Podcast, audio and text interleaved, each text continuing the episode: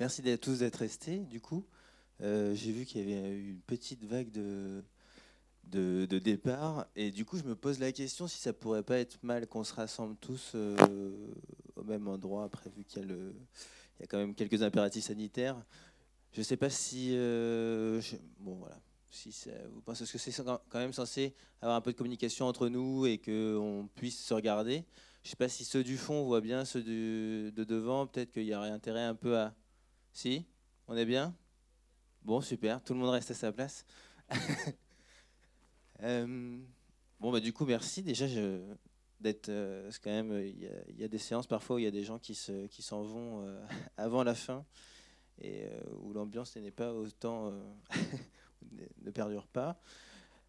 pour le. Donc, il y a plusieurs étapes dans, dans ce que, en gros, l'animation, elle a été conçue par une éco-psychologue qui s'appelle Johanna Massi, qui travaille beaucoup sur les questions justement de comment on mobilise ces émotions qui peuvent parfois être négatives, parfois un peu pesantes, parfois paralysantes, et comment on en fait des moteurs d'action.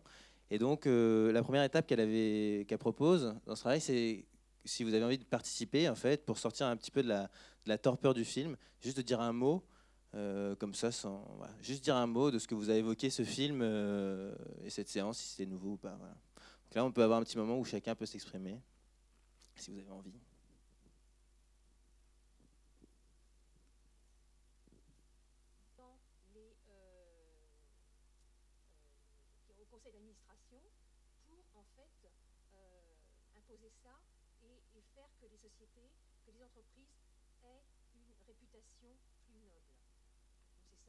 C'est quand même un vecteur bah, d'innovation et d'opportunité euh, quand même euh, qui, n'est jamais apparu encore pour l'instant, pour réformer un petit peu notre, euh, façon de voir les choses. Alors, je ne sais pas si ça, en tout cas, si ça donne des idées à quelques-uns. L'idée, c'était d'arriver, ou quelques-unes, c'était d'arriver à un moment de dialogue et d'échange un petit peu après, une fois qu'on avait processé tout ça. Là, l'idée, c'était de partir sur quelques mots, sur quelques sentiments. Bon, j'ai l'impression que c'est, ça va plutôt bien en même temps, on est dans une période où on est plutôt euh, préparé à ce genre de, discours et ce genre de, prise de conscience un petit peu où on n'avait pas prévu et ça nous tombe dessus. Donc peut-être que c'est vrai que euh, les animations qu'on faisait au, semestre dernier ou qu'on a fait l'année dernière, c'est pas du tout les mêmes contextes. Et c'est vrai qu'on avait des gens qui étaient beaucoup plus abattus, etc. Alors que là, on est sur des problématiques, écologiques et énergétiques, surtout, on les, on les vit en ce moment. C'est peut-être un peu, un peu moins frappant. En tout cas, euh, quand je vois vos têtes, c'est moi j'avais fait des animations l'année dernière et je voyais vraiment des têtes qui étaient vachement plus euh, abattues. Et en fait, là, bah, c'est marrant parce que je vous regarde et il y a une forme de. Euh, vachement. C'est assez. Bah, c'est pas léger, je veux dire, vous n'êtes pas guilleret, mais c'est pas, pas, Vous n'avez pas vu quelque chose d'anormal. Alors que vraiment, j'ai fait des animations où les gens étaient. Euh, bah. C'était hyper sombre. Quoi. Et donc, là, ce, que, ce qui était proposé du coup dans la suite de l'animation, justement pour faire un peu corps, parce que l'idée c'est quand même, vous l'avez vu dans le film, c'est quand même de, on part d'un sentiment personnel, un sentiment de, peur, un sentiment d'angoisse, et en fait quand même, je ne sais pas si vous ça vous est ressorti dans le film, mais c'est de, faire corps, de faire collectif, de faire solidaire, et c'est quand même une, sorte de réponse. Quoi. donc l'idée c'était aussi de, s'il y, a des gens qui ont, des sentiments à exprimer, en fait l'idée c'était de proposer une phrase euh, qui commence par qui comme moi, s'il y a des personnes qui ont envie de s'exprimer évidemment, qui dit qui comme moi, en fait, après, dans la salle, c'est pour ça que l'idée aussi, c'est de, pouvoir se voir. Et c'est les gens se lèvent pour montrer qu'ils pensent, euh, par exemple, euh, qui comme moi pense que tout ce qu'on vient de voir va avoir un impact sur notre euh, système de soins. Et là, du coup, normalement, ceux qui sont d'accord avec moi peuvent se lever. Et donc, je vous invite. Bon, voilà, il y a une personne qui pense comme moi. voilà. Bon, et du coup, ça permet. Voilà. Et donc je vous invite, si jamais vous avez une petite proposition ou un sentiment à partager, c'est parole libre, pareil, vous n'avez pas besoin de prendre le micro.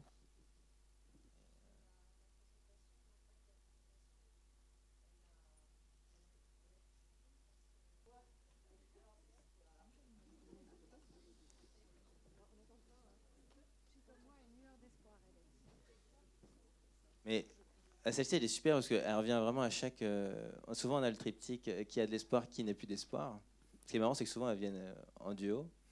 Et, mais elle permet quand même de se rendre compte que, en fait, face à, ce, même film, je veux dire, on a tous vu le même film pendant une heure et demie, on a tous plus ou moins le même, la même conception du monde. Et en fait, on est à des endroits complètement différents. En fait, je veux dire, il y a des gens qui vont justement. Là, vous, vous avez dit qu'il y a de l'espoir. Donc, il y en a qui ont rigolé. limite, soit c'était ridicule, soit c'était évident. Il y en a qui ont tout de suite répondu non. Il y en a qui, qui sont levés. Et c'est important, comme ça, on se rend compte en fait que face à une même situation, face à des mêmes connaissances, en fait, on n'est pas du tout même, on voit pas le même monde.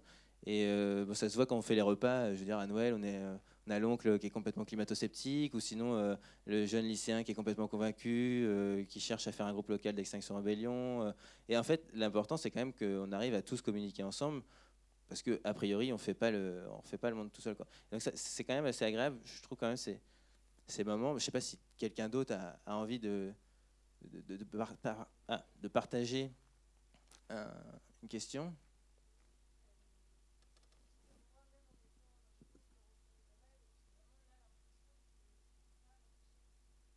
qui se sent impuissant. Quoi.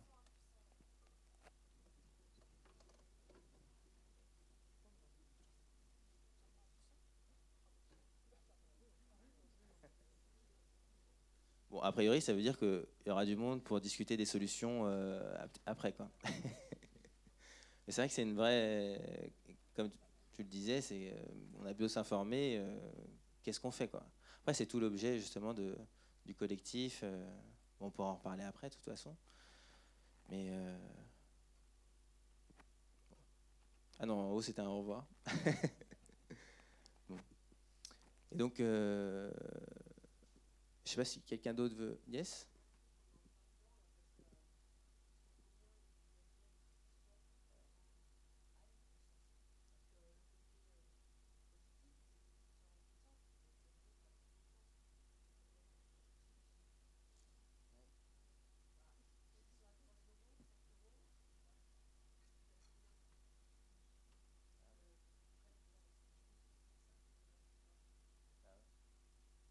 Puis une fois qu'il est à 5 et qu'on peut plus se déplacer, comment on fait, qui fait quoi, etc. Quel est le rôle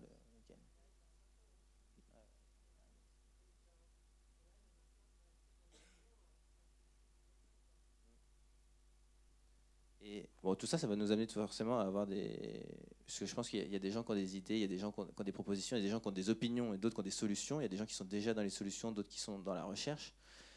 Euh, L'idée, c'était quand même d'avoir aussi un petit moment d'échange entre soi. Vous avez vu à la fin, euh, du coup, Emmanuel Caplin, quand il, retourne dans son village, il dit bien euh, est-ce que je serais, capable de faire, je serais capable de faire confiance à mes voisins? Est-ce que je serais digne, etc. Ça induit forcément une nécessité de communication avec les autres, une nécessité de s'ouvrir. Et c'est un, une étape qui est quand même essentielle dans cette démarche.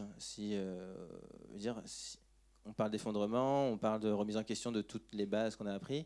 C'est-à-dire que si on le fait tout seul, évidemment qu'on va vers du pire.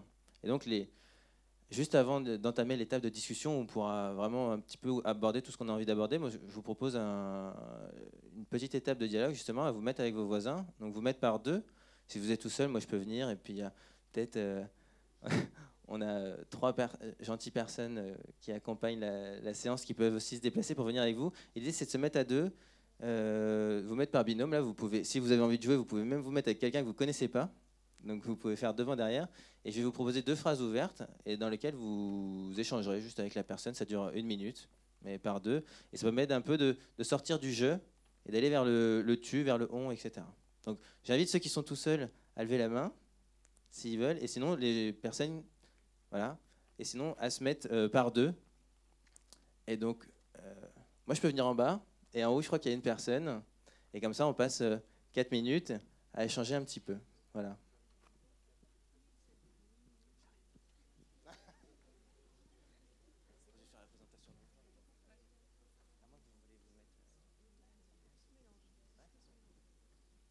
C'est bon, tout le monde est par deux? Et donc la première phrase, en gros, c'est donc en gros, je vous propose une phrase. Là, vous êtes par deux. Donc il, ah, il s'agit de choisir quelqu'un qui parlera en premier. Donc ça peut être celui ou celle qui a les yeux les plus bleus, bah, les plus clairs, ou les cheveux les plus longs, etc. Vous choisissez. De toute façon, c'est à tour de rôle. Et en gros, il y en a un ou une qui parle, l'autre qui écoute. Et donc la première phrase, phrase que je vous propose, c'est un moment de ma vie où je me suis senti vraiment vivant et où j'ai senti de l'élan vital, c'était. Et là, je vous laisse continuer et discuter pour présenter un petit peu avec la personne. Voilà et on se retrouve dans une minute et on, inverse.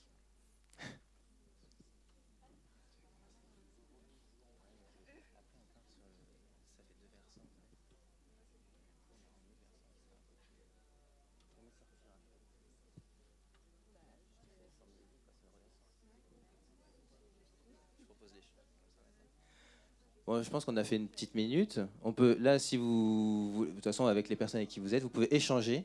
Et c'est la personne qui écoutait, qui se met à parler sur la même, sur la même phrase. Un moment dans ma vie où je me suis senti intensément vivant, c'est, et je vous laisse encore euh, une petite minute.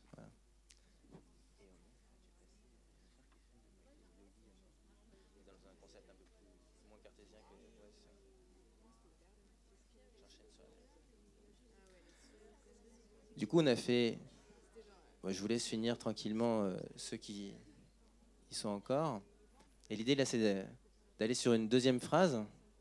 Donc cette fois-ci, une phrase qui est un peu plus en, lien direct avec le film. Et c'est une phrase euh, qui commence du coup par quand je pense aux conséquences du réchauffement climatique sur ma vie et sur la vie de mon entourage, ce que je pense c'est voilà. Donc quand je pense aux conséquences du réchauffement climatique sur ma vie et sur celle de mon entourage, ce que je ressens, c'est... Donc pareil, je vous laisse. Encore une fois, vous faites pareil, une alternance. Euh, et on peut commencer par la personne qui a fini. Ou, vous faites comme vous voulez.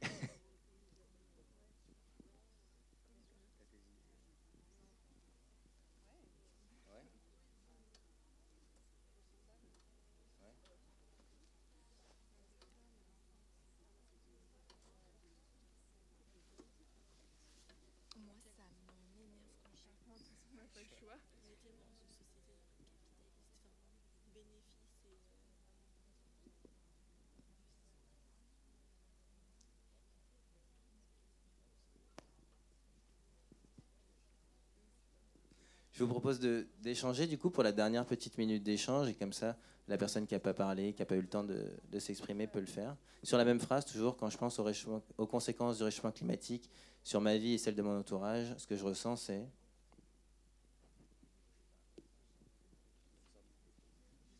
Non, c'est la même phrase. C'est quand je pense aux conséquences du réchauffement climatique sur ma vie sur celle de mon entourage, ce que je ressens, c'est...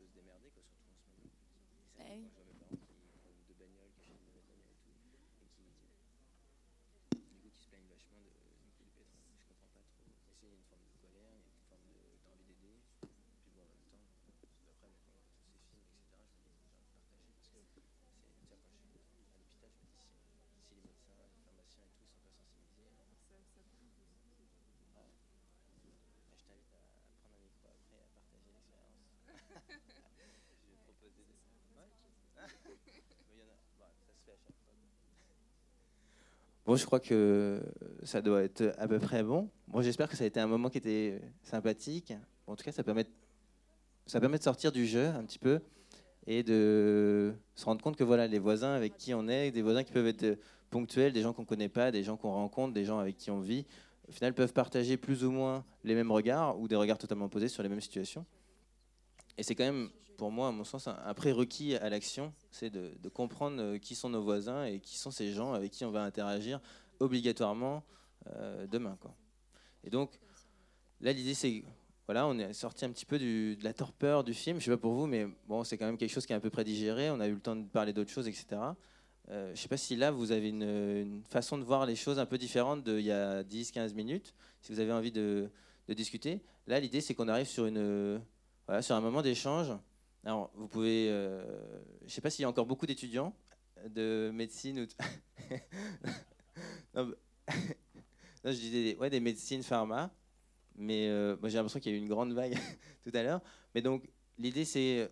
Là, on arrive sur un moment où soit, du coup, vous pouvez, euh, si vous avez envie d'interagir, de, discuter, bah, ça peut être un partage d'émotions ou de ressentis comme tout à l'heure, et évidemment, quelqu'un d'autre peut répondre. L'idée, c'est que ce ne soit pas uniquement un ping-pong, euh, vous, moi, vous, moi, vous, moi. Donc évidemment, vu que le thème aujourd'hui, l'idée, moi, c'était quand même d'échanger aussi sur cette thématique de la santé, de notre santé humaine vis-à-vis de la santé de l'environnement, des animaux, etc., sur une thématique que on commence plus ou moins tous à s'accommoder, qui est la One Health, euh, la santé unique.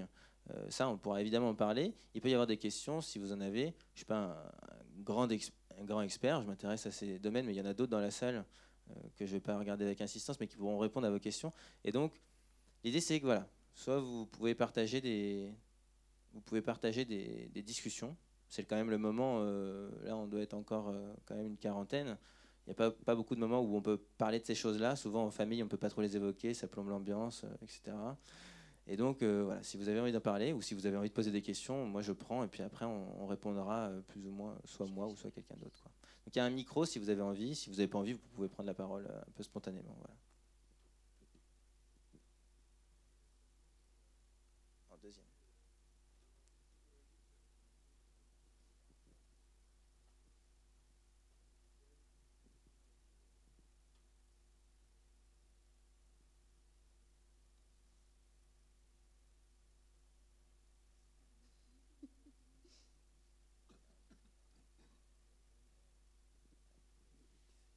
Il y a quelqu'un qui veut réagir euh, dessus. Je vous, passe le micro quand ça sera plus ça Ouais. Ok.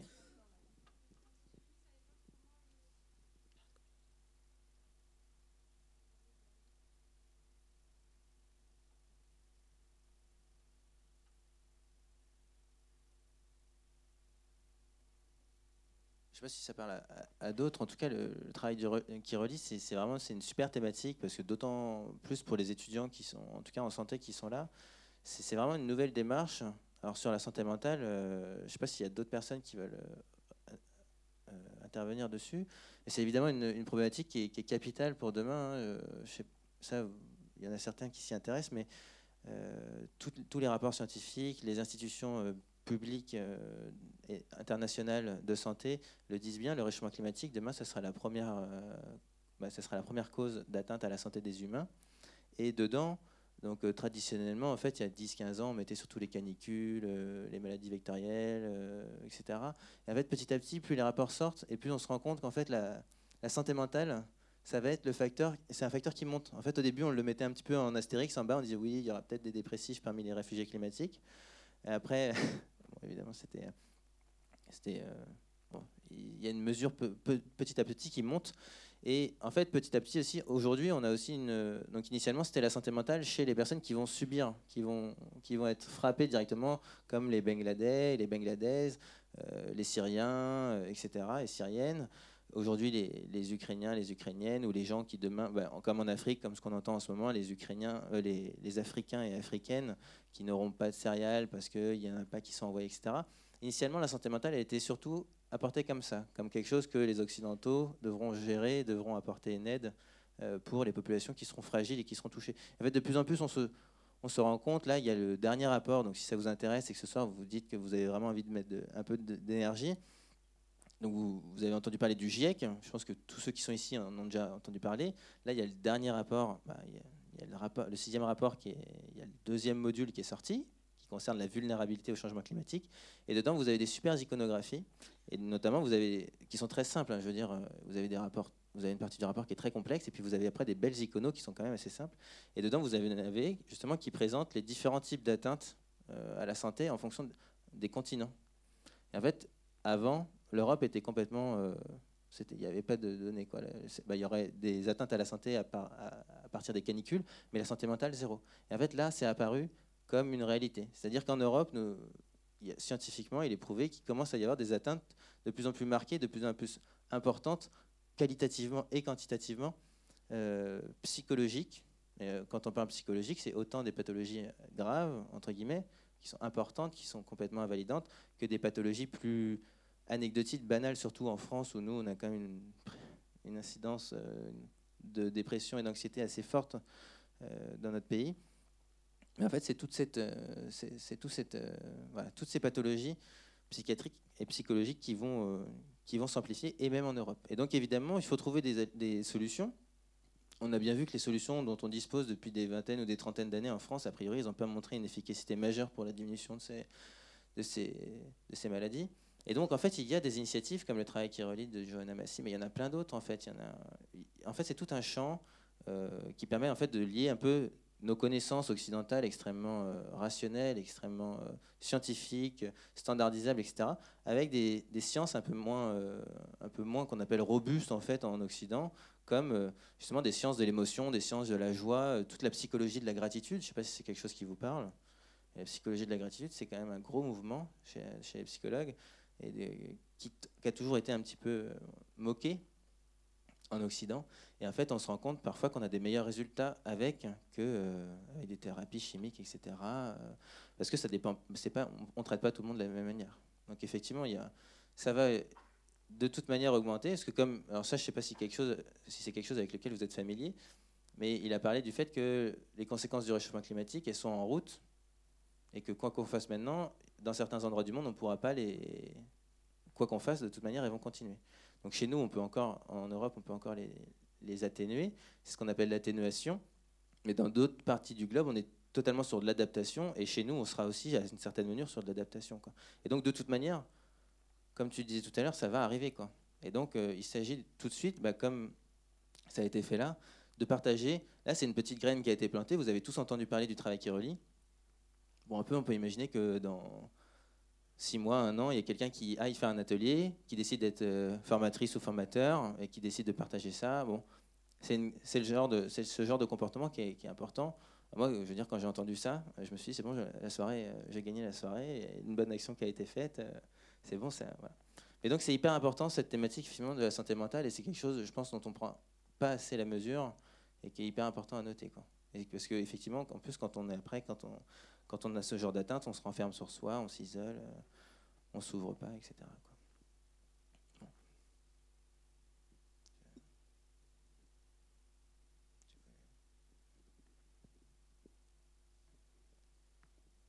je voudrais aborder, euh, ouvrir un petit peu le, champ sur la santé. Ça marche, merci. Euh, rester sur la thématique de la santé, mais l'ouvrir un petit peu. Donc, s'il y en avait d'autres qui voulaient prendre la parole sur le côté santé mentale, moi, je veux bien laisser la parole avant. Madame?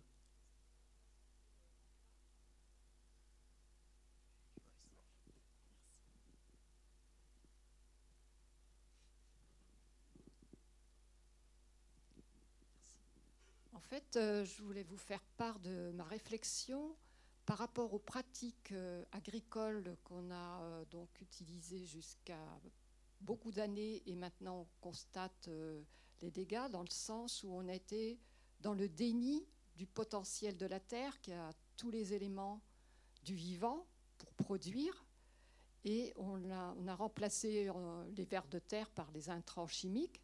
Et aujourd'hui comment on appréhende la santé, notre corps, notre biologie est-ce qu'on croit qu'on a aussi un potentiel vivant et qu'on peut euh, l'accompagner On peut accompagner ce potentiel de différentes manières? Est-ce que c'est par, euh, par la chimie ou euh, peut-être l'accompagner par une prévention, par renforcer ses défenses naturelles? Enfin voilà, comment on appréhende Est-ce qu'on ne reproduit pas le même schéma? C'est ma réflexion.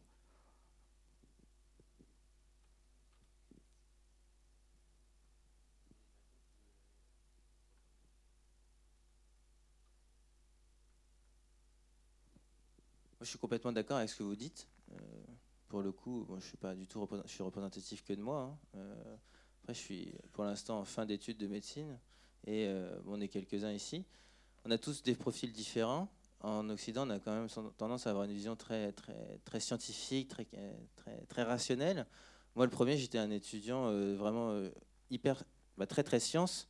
dire, et ce qui ne tendait pas à être prouvé, ce qui tendait pas à être standardisable, reproductible, etc. Ça n'existait pas, etc. et comme on le disait sur la santé mentale, en fait, c'est quelque chose qu'on observe qui est de plus en plus faux, comme pour la comme pour l'agriculture, où on s'est rendu compte que c'est pas il s'agissait pas que de quantité d'intrants, que de quantité de, de, ravageurs disponibles, que de il s'agissait pas que de chiffres, etc. Et comme vous dites, il y a une complexité du vivant. Et plus on artificialise, au final, plus on réduit, plus on simplifie, et plus on tue, euh, plus on amoindrit, et plus on fragilise. Quoi. Et après, je ne sais pas s'il y en a qui sont d'accord, etc. Il y a d'autres personnes qui pratiquent la médecine. Il y, a, tout un tas de façons de pratiquer la médecine. Et c'est hyper marrant ce que vous dites, parce que bah, du coup, c'est un témoignage personnel. Euh, voilà, mais moi, j'ai un frère qui est allé en. Il s'était perdu, il est allé en Inde, il, il est complètement tombé dans le, yoga, donc il est revenu. Là, il, m'en présente un petit peu certaines pratiques. Et notamment, vendredi, il m'a invité à ce qu'on a une séance de kirtan. Je ne sais pas si vous connaissez, certains connaissent. En fait, c'est une séance de 2 heures, 2 heures et demie, euh, où on chante des mantras. Donc, des mantras, c'est des prières très courtes. Hein, ça, peut faire une ligne, deux lignes. Et souvent, c'est des mots qui se répètent dans la ligne et où en fait euh, on est à 20, 25. lui, mon frère, en Inde, il était jusqu'à 600. Et en fait, on se met euh, pendant deux heures à chanter les mêmes lignes. Et en fait, c'est marrant parce que la personne qui a présenté, bah, qui, nous faisait cette séance, c'est une personne qui, est, qui est tombée à fond dans le, justement ce qu'il appelle le Bhakti Yoga, le yoga de la dévotion. Et en fait, avant, c'était un monsieur qui était sonothérapeute. Donc, dans, toute cette, si, cette façon d'exercer la médecine qu'on ne connaît pas trop, nous, on n'a pas du tout de cours hein, là-dessus. Euh, dans les facs de médecine, et c'est pas que à Angers, sur l'art-thérapie par exemple. La thérapie par l'art, euh, c'est quelque chose qui, commence, je veux même, même aux États-Unis, ils, ont, ils montrent que ça peut avoir une utilité pour tout un tas de pathologies euh, mentales, mais aussi pour tout un tas de pathologies physiques. je discute avec une rhumatologue à Lyon, par exemple, en ce moment. elle, elle voit des patients pendant 3-4 ans, elle arrive à rien faire, elle leur donne tous les médocs possibles et imaginables, il ne se passe rien. Puis euh, deux mois après, parfois, les patients reviennent, ils disent bon bah je reviens vous voir, j'ai plus trop besoin de vous, mais c'était pour vous tenir informé. Euh, je suis allé faire, euh, je sais pas, une retraite d'un mois ou un stage d'acupuncture ou un massage ayurvédique ou quoi que ce soit. Mais je veux dire, c'est pas pour faire la promo de un tel ou etc. Mais comme vous dites, je pense qu'il y a, en fait, toutes les réponses sont pas dans l'artificialisation quoi. Et donc, il faut c'est pas un appel en fait à aller vers toutes les médecines ésotériques, à dire la médecine chimique, ça ne peut rien porter. Je veux dire, quand on a un cancer, on a des pathologies graves, c'est important. Mais il faut pas. Je pense que ça appelle à une forme de, de modestie, quoi, de se dire on n'a pas réussi d'une certaine voie. Il y en a une autre qui est proposée par euh, d'autres cultures qui sont peut-être moins valorisées. Bon, essayons quoi.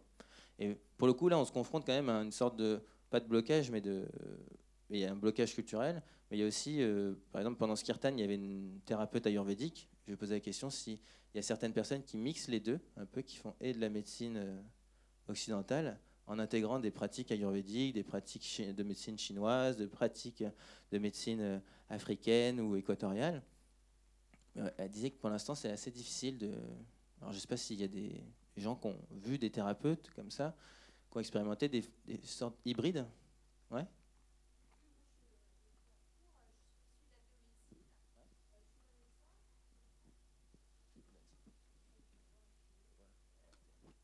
suis issue de la biomédecine, je ne suis pas médecin, j'étais sage-femme, infirmière.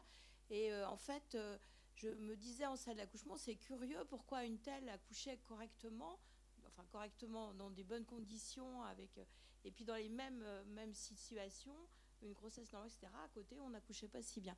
On s'entendait super bien et on se disait bonne pioche, mauvaise pioche. C'était pas très satisfaisant psychiquement.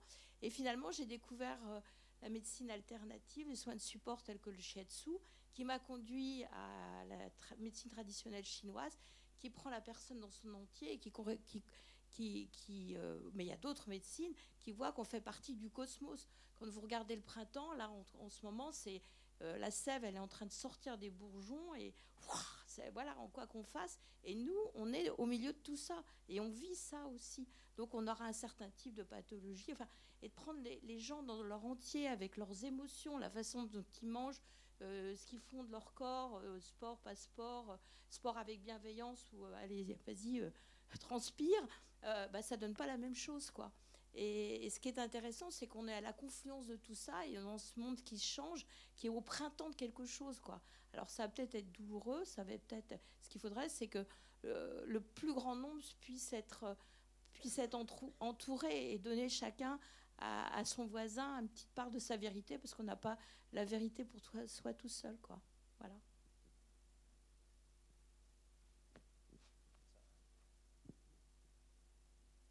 Moi, je trouve ça super. c'est, mais c'est vrai qu'il y a, bah, il y a le shiatsu, effectivement, il y a aussi tout ce qu'on dit, euh, l'acupuncture, il y a, j'avais entendu une sage-femme qui me parlait aussi du reiki, beaucoup.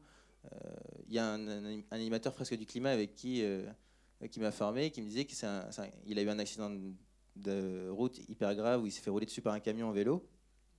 Il, a fait un gros coma, il a eu des douleurs hyper importantes, etc.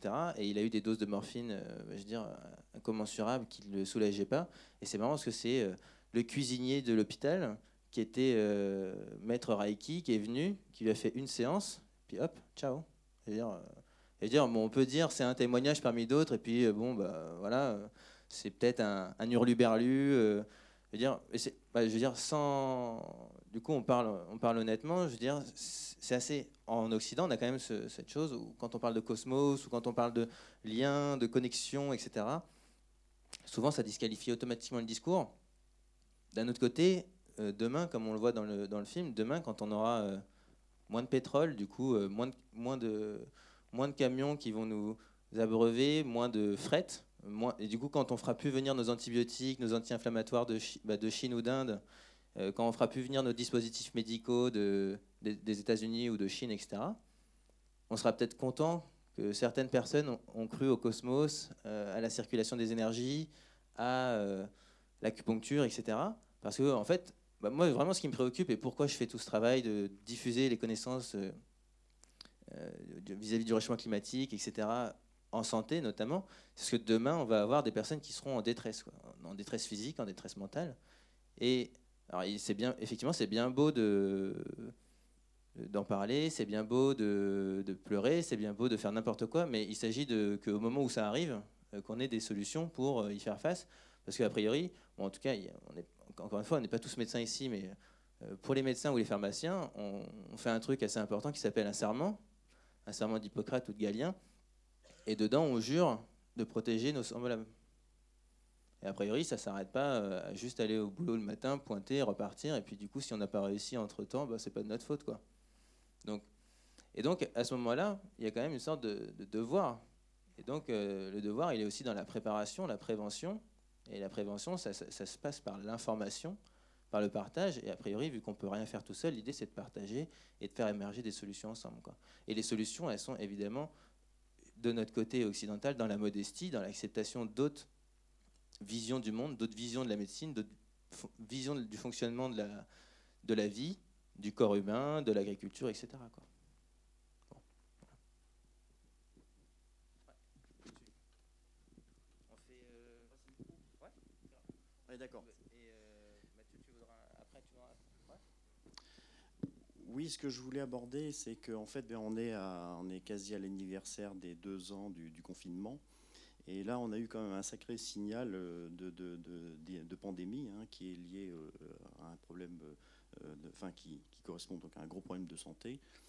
Et bien justement, et, sans en rajouter avec ce qui a été dit dans le film, je trouve que ça a été peu abordé, mais à côté des inondations, des transferts de population, des risques de conflits, eh bien, il y a, en tant que professionnels de santé, nous allons être confrontés à des épidémies et comme reprend Serge Morand, à des épidémies d'épidémies hein, qui, qui- qui risquent de- d'arriver dans les années à venir et la Covid-20 la Covid-19 est là pour nous, pour nous le rappeler. Il ne faudrait pas penser que l'on, que l'on est sorti hein, de, cette situation, même sans en être franchement sorti, puisque quand on entend euh, de nouveau euh, des, des rebonds euh, en Chine, par exemple, en ce moment, eh bien, il faut comprendre que ces épidémies, on va devoir les gérer, et on va devoir les gérer en étant, en ayant une forte coopération entre euh, les écologues qui connaissent bien les milieux naturels, d'où viennent ces maladies, hein, ces maladies transmissibles, euh, bien connaître les, milieux, bien connaître euh, ensuite les chaînes de transmission qui font souvent appel aux animaux, et en- ensuite la santé humaine. Et donc vous voyez, ça revient à ce que vous disiez tout à l'heure sur le concept One Health, c'est-à-dire effectivement être bien sensibilisé à la notion que l'avenir est de d'une coopération entre les écologues, la santé en médecine et la santé euh, animale pour que nous puissions mieux gérer euh, d'éventuelles pandémies qui risquent de, nous arriver. On a un peu oublié, mais euh, le sida est également une pandémie hein, récente, hein, des années 80. Euh, la Covid-19 est une pandémie, mais on a eu aussi, moins connu, hein, des épidémies de Nipah, Endra, qui concernaient plutôt la- l'Asie du Sud. Et où là, pour revenir justement au thème du, film, c'est l'altération du, milieu euh, naturel hein, qui va donner les conditions favorables à ce que Alors ça s'explique plus facilement avec les virus ou les pathogènes. Est-ce que ces pathogènes sortent et passent du milieu sauvage vers, vers les animaux domestiques en général et l'homme hein. Et là, on, crée justement un moteur qui va favoriser la propagation de ce virus et, qui, qui, peut reprendre. Hein. On a eu quelques exemples ces dernières années. Bon, la, pandémie de Covid-19 là, nous a bien assommés. Et, ne pas oublier qu'à côté des problèmes de santé, eh on voit qu'on sort avec des économies euh, lessivées, donc ça va concerner aussi les économistes, les politiques, euh, comme on a pu le, voir. Et là, je pense qu'en en fait, euh, alors bien sûr, les, problèmes de, santé mentale, mais moi j'ai l'impression que vous en parliez tout à l'heure, mais plus une conséquence hein, des conditions difficiles dans lesquelles nous allons être, hein, c'est-à-dire de, chaleur, de, de pandémie, de conflits. Euh, euh, ça euh, ces, problèmes mentaux vont être déjà des conséquences de cette situation en dehors de, ce que la situation peut générer directement. On a vu qu'effectivement le confinement pouvait entraîner des problèmes mentaux, mais on va avoir aussi des problèmes mentaux tout simplement liés à des conflits, liés à, plus, en conséquence hein, dans, dans, ce sens. Voilà, j'ai peut-être été un petit peu long. En plus, c'est quelque chose qu'on on peut passer le micro ici. Après, il y avait Mathieu aussi. Mais juste, c'est quelque chose qu'on connaît bien en, médecine et en, pharmacie. C'est euh, tout ce qu'on appelle les boucles de rétroaction, euh, finalement. Et c'est ce que les, scientifiques commencent bien à théoriser. Bon, c'est extrêmement difficile. ça demande des, systèmes. Vous avez vu, ils parlaient du rapport Meadows avec. Ils, ont, montré un petit peu le, le, modèle mathématique qui avait permis ça. C'est un modèle qui était extrêmement complexe donc à l'époque. Mais même là, ils l'ont réactualisé. Donc, si vous voulez, d'ailleurs, si ça vous intéresse, ils vont bientôt sortir l'actualisation à 50 ans qui permet de voir qu'on est plutôt, le modèle était plutôt juste.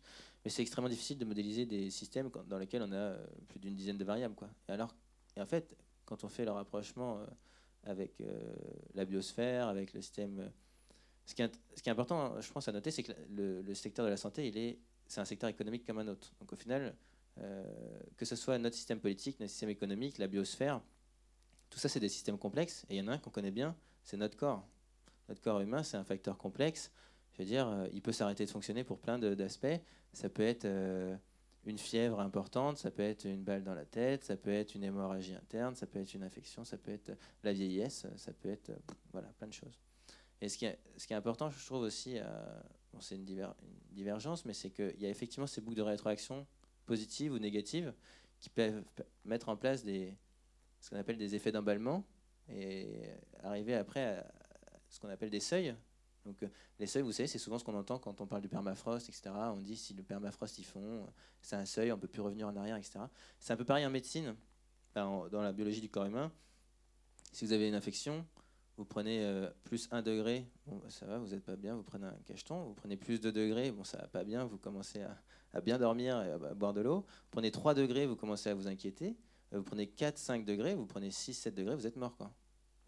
Et ça, c'est. en fait, à un moment, vous avez un seuil euh, auquel vous ne pouvez plus. Et c'est, je trouve que le corps humain, c'est un exemple qui est très parlant et qui pousse à, bien comprendre justement cette, euh, cette, dynamique de la biosphère, de dire bon, voilà, il y a un moment jusque lequel on peut aller, on peut tolérer des altérations, on peut s'adapter, mais il y a un moment où voilà, il y aura des.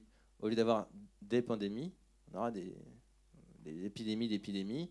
Et à un moment, euh, jusqu'à quel point, en fait, nous, on a une capacité à s'adapter. quoi jusqu'à quel point notre corps a une capacité à s'adapter à l'augmentation de la température corporelle, jusqu'à quel point le système humain est capable de s'adapter à une altération de la biosphère. c'est des questions qui sont importantes et effectivement, qui, il faut se les poser et a priori, on ne peut pas trouver les réponses tout seul, donc autant, comme vous le dites, à faire intervenir des écologues, des vétérinaires, des médecins, des pharmaciens, euh, des citoyens. Euh, si je peux rebondir, euh, l'exemple de l'être humain, je pense que c'est un très bon exemple parce que c'est un, c'est un corps individuel autonome, mais qui est forcément dépendant de son environnement. Et au final, on peut mettre l'accent et le focus sur le corps humain et tout ce qui peut se passer en interne, qui peuvent être très complexes, qui peuvent être euh, effectivement tout un tas d'interactions et tout un tas de causes et de conséquences. Mais c'est toujours dépendant d'un système qui est plus grand. Et donc on est obligé aujourd'hui de cultiver quand même une vision holistique des choses et de commencer à travailler en agencement de différentes thématiques, de différentes activités. Et c'est là où on est obligé aujourd'hui de travailler avec des écologues, avec des médecins, avec, euh, dans le domaine agricole, euh, dans le domaine social, dans le domaine politique. Et on est obligé de croiser ces domaines-là On a un système qui s'est sûrement développé en sectorisant beaucoup. On a appris des choses particulières, mais aujourd'hui, on se rend compte que bah, en fait, ces secteurs particuliers ne communiquent pas entre eux. Alors qu'on a tout un tas de connaissances qui pourraient être mises à profit pour, euh, pour développer. Euh. Je pense qu'aujourd'hui, on n'est pas en manque de connaissances de comment faire demain, on est en manque de vision, on est en manque de communication, mais on n'est pas en manque de savoir. Et, euh, et c'est ces interactions-là qu'il faut réussir à créer pour, pour avoir quelque chose qui soit durable et soutenable. Il y a Mathieu et puis après il y, a quelqu'un derrière. C'est super ce que tu disais, je trouve, sur la vision. C'est c'est vraiment le maître mot, quoi. Je partage tout à fait euh, ce que tu, ce que tu pouvais euh. Moi, je travaille dans le secteur du social, euh, à la gestion de centres d'hébergement pour migrants. Et il y a deux choses dans les échanges qui, me marquent. À la fois avec la crise de là où le Covid, enfin ce virus, on n'a jamais été. moi, je revivais des, scènes comme quand je travaillais ailleurs dans des milieux d'urgence. Euh, sur d'autres continents. On n'a jamais été aussi proche, le médical, le social, euh, l'aide alimentaire. Enfin, tout le monde était soudé pour passer la crise. Et, ce qui nous, on, arrivait à faire des choses qu'on n'arrivait pas euh, par le passé, à organiser en, deux-deux, à mobiliser tout le monde. Et en fait, on s'est rendu compte, je trouve, à ce moment-là, que si, dans le système, tout le monde avait su vraiment intellectualiser, être dans la performance, dans euh, l'optimisation, de faire plus vite, euh, peut-être... Euh, voilà, dans, ce système, à un moment donné, en fait, le, la communication était clé. Alors, on n'a pourtant jamais eu autant de moyens de communication, mais on ne sait plus communiquer. on n'a jamais eu autant de, possibilités d'acquérir du savoir, mais on a été aussi peu ignorant en fait. Enfin voilà, on, a beaucoup d'accès à beaucoup de choses. Et pour avoir vécu dans, des contextes où on avait accès à beaucoup moins de choses, on était beaucoup plus sachant.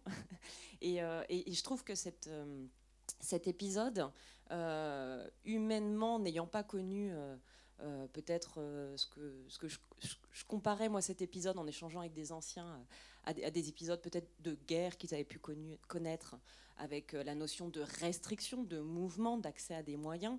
Euh, on, a connu un épisode qui, qui est pas tout à fait la même chose quand même, mais qui amenait à, transposer l'idée de réduire son espace de mouvement, euh, la nécessité de faire appel aux autres, parce que de toute façon, on est obligé de communiquer avec son voisin, on est obligé de communiquer avec le soignant qui va intervenir au moment où on a identifié un cas positif, on est obligé de communiquer avec celui qui va pouvoir amener de la nourriture là où l'espace il est fermé parce qu'il est isolé. Donc je trouve que c'était vraiment une expérience intéressante, mais que ce qui est, ce qui est un peu dommage, euh, mais l'espoir fait vivre, donc je fais partie des gens qui se lèvent quand euh, on demande s'il y a de l'espoir. Euh, c'est que la machine est repartie, le temps est reparti à courir, l'optimisation est toujours là, on découpe tous les services, et, on amène à du non-sens en fait. Sur des choses qui devraient être simples, on se complique la vie et, on impacte énormément la santé mentale. Et, je conclurai là-dessus, euh, en travaillant au quotidien avec des personnes qui ont pu fuir la guerre ou, fuir des choses un peu, euh, euh, ignobles dans, ce que l'humain peut, faire. Bah, en fait, on, est tous les jours nourri par une force de résilience et, je pense en ayant grandi dans le contexte français et plutôt dans quelque chose de très préservé de, conflits ou de, de, famine ou d'absence de moyens, euh, ben, je, me rends compte que tous les jours, euh, on a vraiment beaucoup à apprendre de l'expérience d'autres personnes qui, ce dont on est en train de parler et qui peut-être nous rend euh, anxieux et nous fait peur. Il y a des gens qui le connaissent depuis très longtemps. Et en fait, pourquoi on, ne s'inspire peut-être pas un peu plus et pourquoi on ne va pas chercher au-delà au, delà du, du, savoir et qui amène à, à, des perspectives qui inquiètent, hein, et ça c'est important ce savoir-là, mais alors du coup, les outils pour, pour y faire face, bah, peut-être ils sont allés à chercher dans, des endroits peut-être moins scientifiques. Bah, ça rejoint complètement la thématique de la vision, en fait, il y en a pas mal qui, comme en réaction à ce film, il y en a beaucoup qui vont dire encore un film de plus, mais euh, ça n'empêchera pas de, effectivement, quand il y a une crise, de en fait redémarrer euh, comme, comme, bah, voilà, comme, comme juste avant. Mais c'est aussi un manque d'imagination de notre part bah, collective où on n'arrive pas à se projeter différemment parce qu'il n'y a pas de récit majoritaire qui nous permet de. voilà, on le voit avec tous les récits sur la décroissance, le récit sur la sobriété, sur on appelle la sobriété heureuse des colibris. il y a tout un tas de récits alternatifs, mais qui ne prend pas pour X ou Y raison, hein, parce que c'est quand même assez difficile d'aller contre un récit d'abondance et de confort ultime pour chaque personne sans conséquence. Mais il y a quand même un enjeu en ce moment. je pense que bah, nous tous qui sommes là, on en est les acteurs, on est tous les acteurs et les actrices, mais dire si on est là aujourd'hui, c'est qu'a priori on se pose des questions, on a envie de faire avancer les choses. Et euh, effectivement, il y a des expériences euh, qui viennent d'ailleurs, qui sont peut-être moins euh, voilà, standardisables, reproductibles, scientifiques, mais qui ont le mérite d'exister, d'être éprouvées et de s'être confrontés à ce que nous, on va se. donc c'est vrai que ça rejoint la modestie de se dire, nous, on ne s'est pas confronté à ces problématiques, il y en a qui se sont confrontés, écoutons-les peut-être un petit peu plutôt que de dire qu'on sait mieux que. Quoi. Et donc il y a tout, un, tout ce champ de l'imaginaire et il y a plein de penseurs et d'auteurs, d'autrices, de réalisateurs et réalisatrices qui, qui, se, qui, se, qui, essayent de charger de ça, de, créer quelque chose. Je sais pas, moi par exemple, je pense à Alain Damasio, je ne sais pas si vous connaissez, mais il s'investit pas mal de de, réfléchir à ce que pourrait être, euh, par le biais de l'imaginaire, de l'art, etc., pour imaginer des récits un peu autres, qui ne sont pas basés sur l'abondance, sur le confort, sur... Euh, et bon, c'est effectivement tout un champ que, tant qu'on aura, pour moi, tant qu'on n'aura pas gagné, c'est un peu ce qu'on appelle la bataille des idées, etc., tant qu'on n'aura pas gagné ça, bon, bah, euh, ça sera difficile de mettre en route quelque chose. C'est toute l'idée des, des, voies de résilience, comment on crée un autre monde à l'intérieur du monde dans lequel on est actuellement, et pour, pour le coup, on est à peu près bien. Quoi.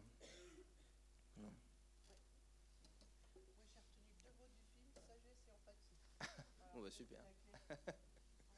Au revoir. Et Mathieu, il y a deux personnes là-haut. Non? Ok. il, y a deux, personnes là-haut.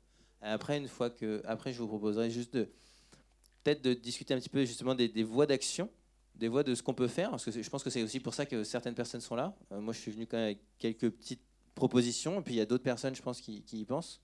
Et, euh, euh, puis voilà, je ne vais pas regarder l'heure encore, mais bon, je pense qu'on est à peu près dans les clous. Après, il y a les deux personnes qui voulaient parler. Donc, euh. Alors la question, c'est qu'aujourd'hui, est-ce qu'on a encore le choix de choisir sa médecine? Actuellement, dans cette période de pandémie, moi, je n'ai pas peur du virus parce que je sais que j'ai des ressources, qu'on peut se soigner. Personnellement, j'ai été soignée. Enfin, je me suis soignée toute seule parce qu'à ce moment, c'était encore euh, au début. Mais euh, pour des proches, la difficulté, c'est de trouver un médecin qui accepte de traiter et qu'on peut être confronté à euh, un manque de médecins, à l'absence de médecins qui acceptent de traiter aujourd'hui, qui disent ben non, il n'y a rien. Bon. Alors que d'autres ont un esprit peut-être plus large ou plus libre, je ne sais pas, ou des, voilà, d'autres convictions et qui traitent. Et là, du coup, sachant personnellement qu'on peut traiter, qu'on peut en guérir, qu'on a une immunité même une, euh, une année et demie après, eh bien, euh, finalement, on s'immunise collectivement et personnellement, et en fait, on a moins peur. Mais quand on nous dit qu'il n'y a qu'une solution, ben forcément, on est démuni face à une, pandémie qui peut nous submerger. Mais quand on sait qu'il y a des solutions plurielles, il n'y a pas une solution, et qu'aujourd'hui on n'en entend qu'une. Alors voilà, euh, le serment d'Hippocrate, euh, oui, ok, mais aujourd'hui on se confronte parfois euh, à l'absence de soins et qu'on n'a pas forcément le choix de choisir, enfin la, possibilité de choisir. Moi, je me suis soignée à l'homéopathie, je m'en suis très bien soignée, très bien sortie. d'autres ou d'autres traitements. mais voilà, sans rentrer dans les détails, euh, euh, moi, je suis rassurée parce que je sais qu'il y a des possibilités. Mais quand on n'a aucune possibilité, c'est clair qu'on peut, on, on peut être envahi par la peur. Et voilà, la, possibilité de choix, c'est ça en fait. Je pense qu'après, chaque, euh, chaque personne est libre de. Ben oui, c'est ça, mais il faudra avoir Oui. Après, vous, vous l'avez. Bah, effectivement, on n'a pas. C'est trouver quelques. C'est toujours plus facile de trouver quelqu'un qui va aller dans un, ce qu'on appelle justement la solution consensuelle, etc. L'important, c'est que chacun aille vers la solution qui lui est propre. Oui, je, vois complètement. Après, ça c'est un. Moi, j'ai pas spécialement d'expertise là-dessus, euh, et c'est. Je pense que ça dépend des moyens. Effectivement, il y a des moyens qui sont très difficiles à mettre en œuvre pour euh, exercer sa liberté, en, fonction de certaines conditions. Après, ça dépend toujours d'un équilibre qui, est propre à soi-même, savoir les, moyens qu'on veut mettre dans l'expression de sa propre liberté et ce qu'on est prêt à sacrifier pour euh, rejoindre le collectif ou ce qu'on justement pour quelles raisons on veut le quitter. Ça, c'est des choix qui pour moi sont personnels et justement, ça fait aussi partie de la vie en société où il y a des communautés ou en tout cas des groupements de personnes qui vont développer une autre vision de ce qu'ils veulent, de, la liberté, de l'exercice de leur autonomie, etc. Et qui vont parfois euh, sacrifier leurs idées et puis parfois les exprimer ailleurs et créer une autre, euh, euh, créer une autre façon de voir la vie. Et du coup, créer une sorte d'îlot, créer, je sais pas, une communauté, créer. on, peut, on peut penser à plein de choses, mais effectivement, l'expression de la liberté, l'expression de l'autonomie, c'est quelque chose qui est crucial. Pour moi, c'est pas du tout problématique que. Euh, après, je sais pas si d'autres pensent comme moi, mais pour moi, c'est normal et c'est même sain que euh, d'autres groupes de bah, certains groupes de personnes euh, pensent différemment et veuillent faire autrement, quitte à proposer un modèle alternatif. Ouais, pas toujours, oui. C'est les moyens qu'on y met. Il y avait quelqu'un derrière, je crois? Ouais?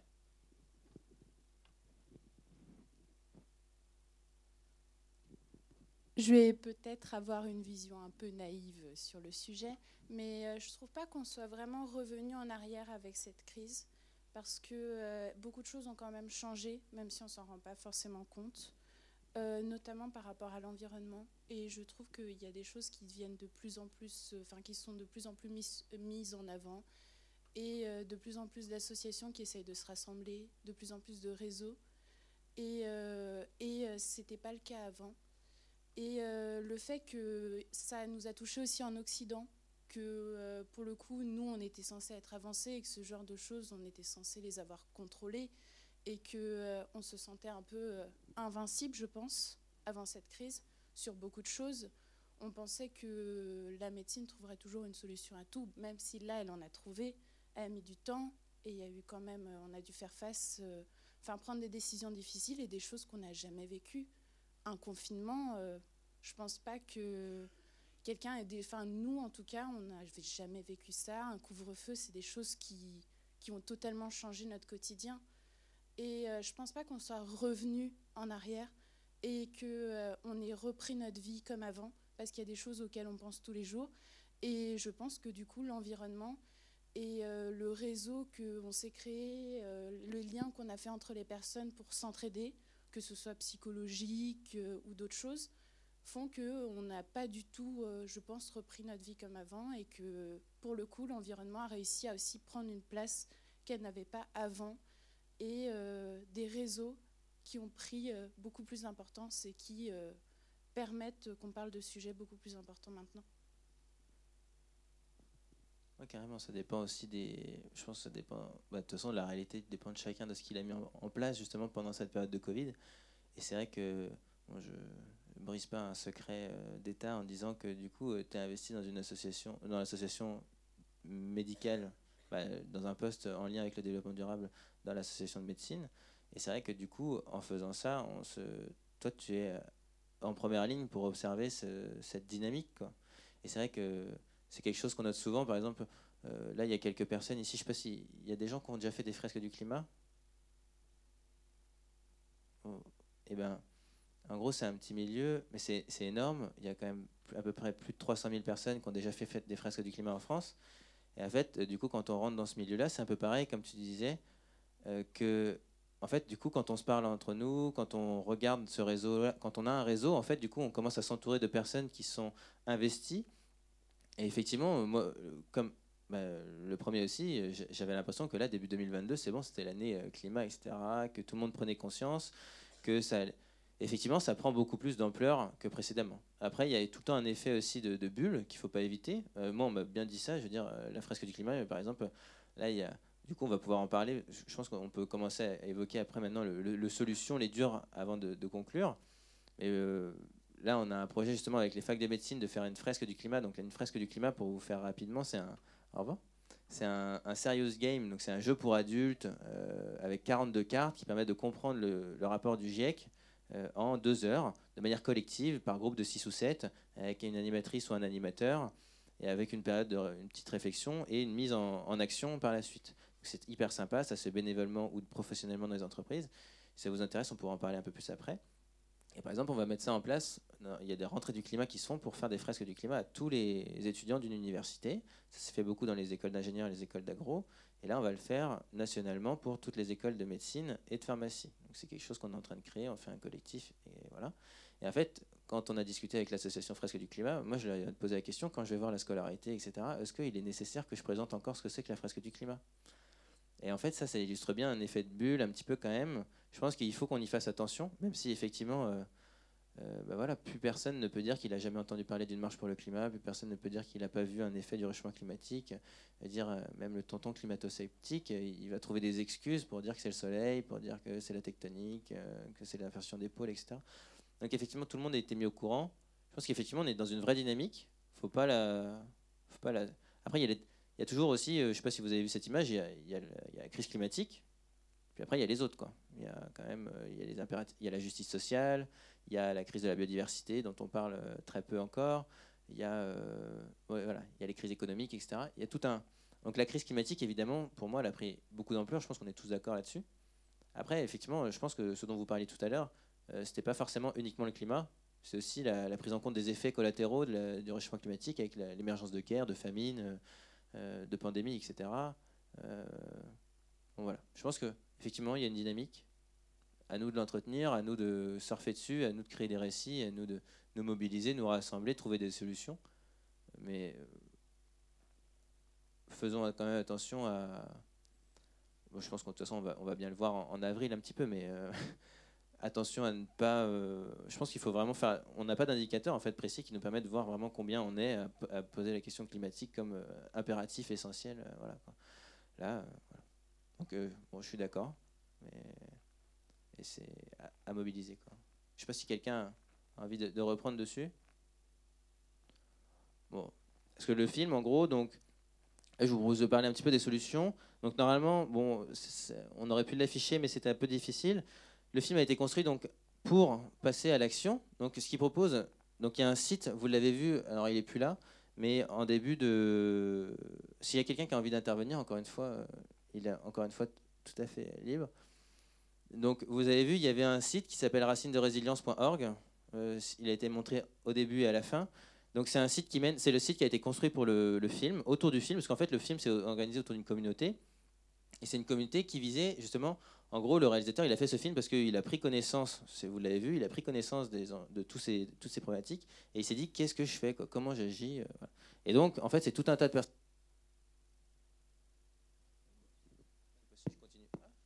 Allô Ouais, c'est bon.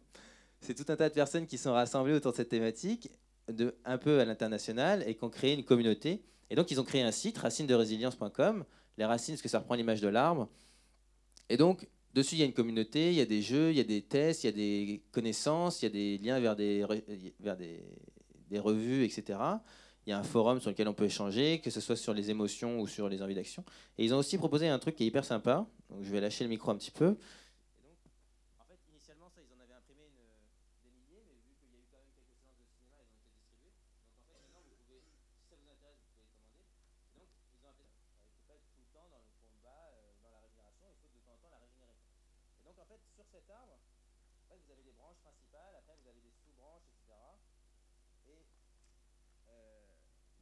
L'idée, en fait, c'était de dire, oh, l'idée, c'était de dire, qui que vous soyez, où que vous soyez, qu'importe ce que vous ayez envie de faire, vous avez envie d'être tout seul, d'être à plusieurs, d'être à deux, d'être en couple, d'être en groupe, euh, d'être sur Internet, d'être dans la vie réelle, d'être dans une assoce, d'être en collectif, d'être en entreprise.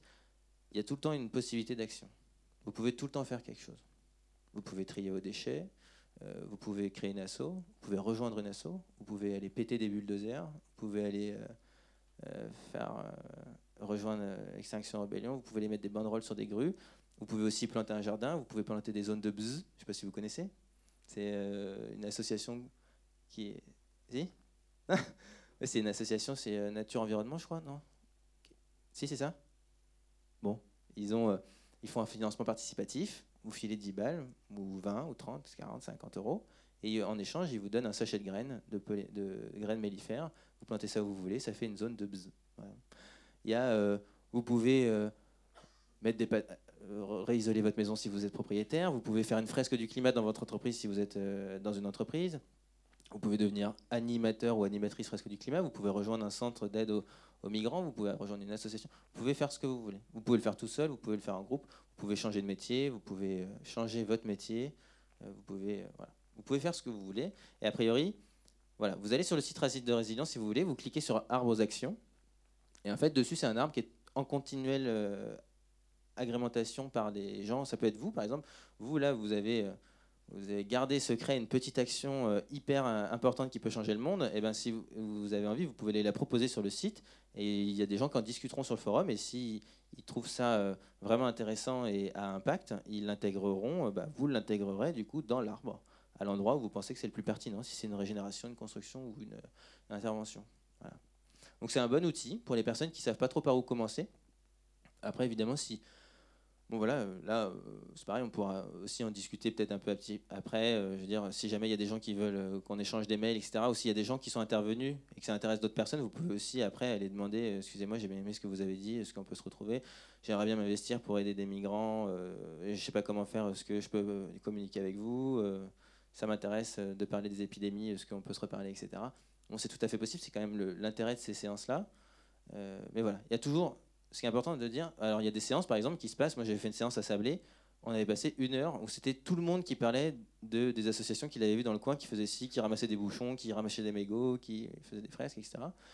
Euh, mais en gros, même quand on n'en parle pas, ce qui revient, c'est qu'il y a toujours quelque chose à faire. Donc, euh, et qu'importe où vous en soyez dans votre construction, euh, vous n'êtes pas obligé de faire toujours plus. Quoi. Vous pouvez aussi aller vers de la régénération, vous pouvez prendre du recul. Il y a des gens qui prennent des. Par exemple, qui sont à fond dans, leur travail. Ils prennent six mois de dispo, ils construisent une petite maison, ils vont se mettre à la campagne et euh, ils trouvent un autre mode de vie. Et euh, ça leur permet après d'essaimer, de parler de ça. Ça donne des idées à d'autres personnes qui se disent Ah, mais oui, mais pourquoi moi je suis à fond, etc. bref, c'est en fait l'idée, de toute manière, c'est tout le temps. Ça va être tout le temps de. Déjà, premièrement, il faut s'informer c'est quand même euh, c'est la base. Ensuite, une fois qu'on est informé, il faut se former pour être crédible, parce qu'on est quand même dans un monde où on nous demande un peu de, en tout cas surtout en France, on nous demande d'être euh, sérieux. Et donc a priori, on ne nous considère pas comme sérieux une fois si on n'a pas de diplôme ou si on n'a pas de qualification, etc. Moi, par exemple, du coup, ça fait 4-5 ans que je suis sur ces thématiques. Là, cette année, j'ai bien vu que si j'arrivais en casquette de oui, je suis interne, j'ai envie de changer le monde, est-ce qu'on peut euh, changer le fonctionnement de l'hôpital et ça ira mieux demain? Bon, on ne me croira pas trop, mais finalement, maintenant, là, j'ai fait un DU euh, qualifiant, euh, je fais des formations à côté des MOOC qualifiants, etc. Et finalement, maintenant, quand j'arrive euh, devant la direction de mon hôpital au Mans, bah, le directeur général, il m'écoute, il me demande une présentation de mon travail et il nous donne des moyens. Et puis, par exemple, on va l'année prochaine, on mettra en place la fresque du climat pour tous les, les, tous les membres de la direction. Parce que, en gros, c'est pas un hurluberlu qui est venu lui dire que la fresque du climat c'était sympa et ça permettait de, de, passer un moment sympathique. Quoi. Et en fait, c'est tout bête. Hein. Mais voilà, si vous êtes juste informé, après c'est très bien. Et si vous voulez agir à un autre niveau, il faut aussi se former. En plus, vous apprendrez vachement. Vous apprendrez vachement. Et comme disait Ruxandra, vous ferez réseau. Et ça, c'est hyper important parce qu'en fait, on fait rien tout seul. Je veux dire, ça, euh, voilà, on comprend très vite. Euh, tout seul, déjà, on peut faire beaucoup de choses, mais on s'épuise. Et une fois qu'on est épuisé, on fait plus rien, et du coup, on disparaît. Alors que quand on est à plusieurs, on fait réseau, etc. Donc ça, c'est formé, c'est hyper important. Et une fois qu'on est formé, du coup, il faut agir. Et agir, ça peut prendre plein de manières différentes. Donc ça peut prendre des manières euh, d'action directe, donc d'agir, je sais pas, de, repeindre avec ses mains ou des trucs directement, de construire, etc., de planter un jardin. Mais ça peut prendre aussi la forme toute simple de la communication. Vous voyez, ce qu'on ce qu'on fait ce soir ici, c'est une manière d'agir qui est hyper, bah, à mon sens, qui est hyper puissante. Là, euh, il y avait, je sais pas, 80, 90 personnes. Vous êtes 30, euh, 40 à rester jusqu'au bout de l'animation. Il y en a peut-être du coup 10 qui vont en parler à leur entourage. 5 euh, qui vont en parler vraiment beaucoup, et puis peut-être euh, un ou deux, ou une ou deux, qui va, dire bon, bah, j'ai adoré le film, il faut qu'il y ait d'autres personnes comme moi, ça s'est passé pour moi, j'adore le film, il y a d'autres personnes qui doivent le voir, bah, c'est bon, je rentre dans le cercle, d'ailleurs, du coup, ça me permet de vous en parler. Euh, je rentre dans la communauté, je vais sur le site, je propose de participer, je rentre sur le Discord, je communique avec les organisateurs et puis je décide d'aller contacter des cinémas à droite à gauche pour faire des, des petits festivals et présenter le film à 10, 15, 20 personnes et refaire ces séances d'animation Et en fait, la communication, simplement en parler, parce qu'en fait, on, se rend compte, et je pense que vous le voyez, euh, du coup, les filles dans, les associations, c'est que il y a plein de gens qui ont envie d'agir, il y a plein de gens qui sont sensibilisés, il y a plein de gens maintenant qui ont entendu les choses et qui se disent mais comment j'agis? Et en fait, quand on leur propose des solutions d'action, quand on leur dit on fait ci, on fait ça, surtout en plus souvent à plusieurs, donc tu sors de ta léthargie, de ta paralysie tout seul, etc. Souvent les gens ils disent ok, je suis là, j'ai de l'énergie, j'ai du temps. En plus, voilà, les gens ils sont dans une période de, en ce moment on est dans une période de vie quand même assez morose. Justement, il y a des gens qui ont vachement subi le confinement, etc. On leur propose de faire des trucs en collectif à plusieurs, de, retrouver un peu de, partage, de joie. Euh, voilà. Souvent, ça permet de. Donc rien que communiquer, c'est déjà une action et à mon sens, c'est une des actions les plus puissantes. Puis après, bah, voilà, vous pouvez. Euh, de toute façon, dire, agir, ça sera toujours mieux que de rien faire. Et quoi que vous fassiez, ça sera toujours quelque chose qui ira vers le mieux. Et donc, euh, je ne sais pas si quelqu'un a envie de, poser une question ou de rebondir. Bon, il se fait quand même un peu tard, c'est vrai, mais il y a peut-être quelqu'un qui, veut. Donc, je vous propose un, tout petit jeu avant la fin. Et donc, ça dure 5 euh, minutes. C'est un super jeu, ça s'appelle le jeu des systèmes qui a été développé aussi par Johanna Massi. Et donc, c'est un jeu qui permet de voir la, dynamique un petit peu de ce qu'on appelle ça les, les, systèmes. Et donc, pour ça, je vous demande de vous lever. Je ne sais pas a des personnes qui ne peuvent pas, se lever. Vous pouvez lever les deux, mains, mais a priori, si vous pouvez vous lever, je vous propose de vous lever. Et donc, c'est un jeu qui est en deux étapes. Et donc, on va imaginer qu'on est tous, on va rester sur la thématique écologique, on est tous un arbre. Donc, les arbres, vous savez, ils ont des liens de, vitalité et donc de solidarité, mais de nécessité vis-à-vis des, autres arbres. Donc, ce soit pour avoir de l'eau, des nutriments, pour, avoir, pour partager des microbiotes, etc. Et donc là, ceux qui sont devant, je vous propose de, vous retourner peut-être, mais vous allez choisir dans la salle deux arbres avec qui, du coup, dans la forêt que nous représentons, vous avez des liens de vitalité. Donc ça peut être n'importe lequel. L'idée, c'est de choisir des gens un peu épars, et vous choisissez deux personnes. Donc je vous laisse choisir deux personnes dans la salle, et vous les retenez. Vous ne le dites pas forcément. Voilà. Donc je pense que c'est bon. Et donc, toujours dans la thématique du... C'est bon? Si, je, laisse, je te laisse encore un peu de temps, vas-y. Bah, du coup, on, peut tous se retourner. Donc, j'ai pas, précisé, il faut pas me choisir moi.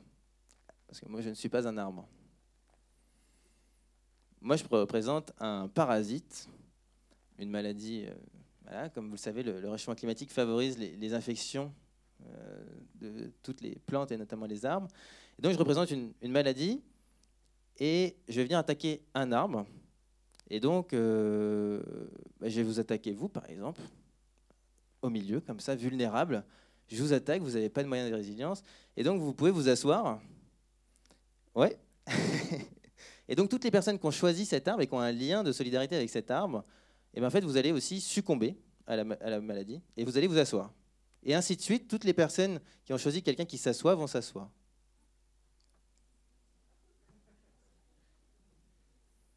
Bon, voilà. Bon, c'est super parce que du coup, on est dans une petite salle. Bon, ça, on peut pas le faire quand on est 10, mais là, c'est super.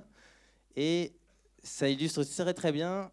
Désolé de vous avoir choisi en premier, vous n'avez pas pu expérimenter l'effondrement, mais vous avez été le, premier touché.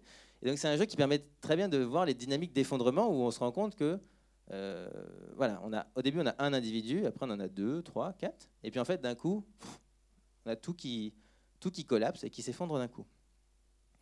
Donc après, ça marche dans un sens, mais du coup, on peut le voir aussi dans un autre, dans le sens où là, par exemple, on peut dire que là, vous êtes redevenus redevenu des individus pleinement engagés dans la lutte contre le réchauffement climatique. Vous êtes perdus dans l'océan des solutions, vous ne savez pas quoi faire. Et donc, pareil, là, vous allez vous. Donc, pareil, les gens de devant, vous allez vous retourner. Vous choisissez deux personnes. Bah, tout le monde choisit deux personnes, sauf moi, encore une fois. vous pouvez choisir deux nouvelles personnes ou les deux mêmes personnes, etc. C'est comme vous voulez. Ça va?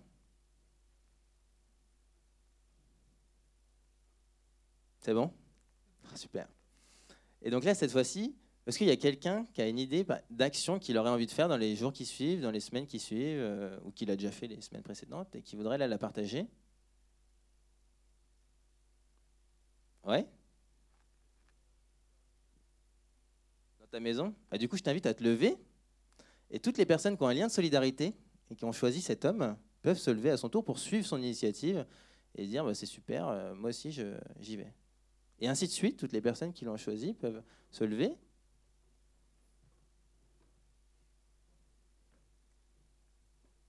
Bon, voilà. Bon, bah, c'est quand même une super illustration. Je vous applaudis. Et donc, bon, voilà. Ça permet de voir les dynamiques de système, d'effondrement, mais aussi que ça peut aller dans l'autre sens. Et d'une bonne initiative, on peut aller sur une mise en marche et une mise en action d'un tas d'individus. Et que c'est pas parce qu'effectivement tout peut s'effondrer très vite que tout ne peut pas se recréer très vite. Voilà. Donc je vous remercie. C'était. Euh,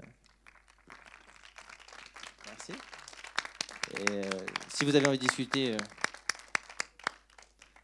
garant des personnes qui vont me conduire par la suite, on peut discuter encore un petit peu après, de manière plus privée. Mais sinon, je peux totalement donner mon numéro et d'autres personnes peuvent aussi s'échanger leurs contacts. Voilà. Et merci du coup aux 400 coups, je ne sais pas s'ils nous entendent, mais nous avoir prêté la salle. Et donc si vous voulez commander le guide d'action, il est sur le site. Si vous voulez y aller, c'est racinederesilience.org, racine au pluriel. Si vous voulez prendre une photo, vous pouvez, je l'ai ici. Quoi. Et j'ai des flyers sur lesquels il y a marqué, si vous voulez, c'est des flyers qui ne serviront plus, c'était pour une ancienne séance de cinéma. Voilà. Merci Au revoir.